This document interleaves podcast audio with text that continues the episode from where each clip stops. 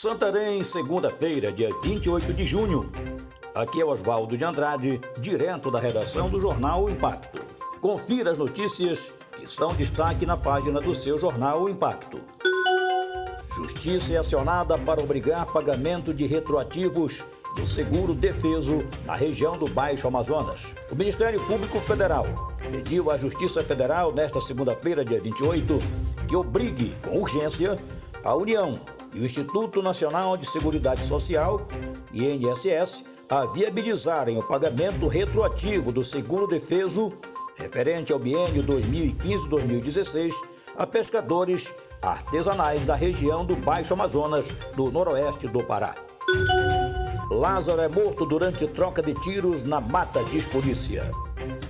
Suspeito de matar uma família no Distrito Federal e balear outras cinco pessoas numa série de assaltos em chácara na capital do país e em Goiás, Lázaro Barbosa de Souza, 32 anos, foi morto durante confronto com forças policiais na manhã desta segunda-feira, dia 28 de junho. Mais cedo, o governador de Goiás, Ronaldo Caiado, fez o anúncio em suas redes sociais de que o serial killer teria sido preso. Instantes depois, agentes que trabalharam na captura informaram que ele estaria morto. O maníaco estava foragido há 20 dias. Nesse período, o suspeito invadiu várias propriedades rurais, fez reféns, roubou alimentos e impôs terror com violência e ameaças. Cefa apreende 1,2 tonelada de fumo escondido em meio a calcário com destino a Santarém.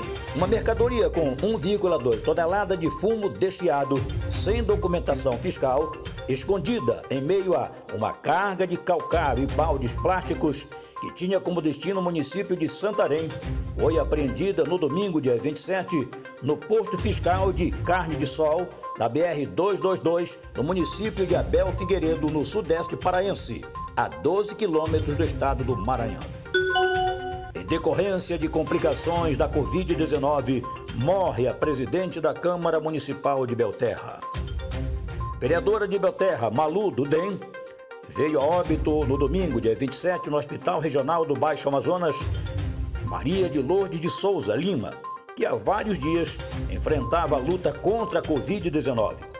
A informação foi confirmada pelo prefeito de Belterra, o médico Dr. Josiclélio Macedo, por meio de vídeo divulgado em suas redes sociais.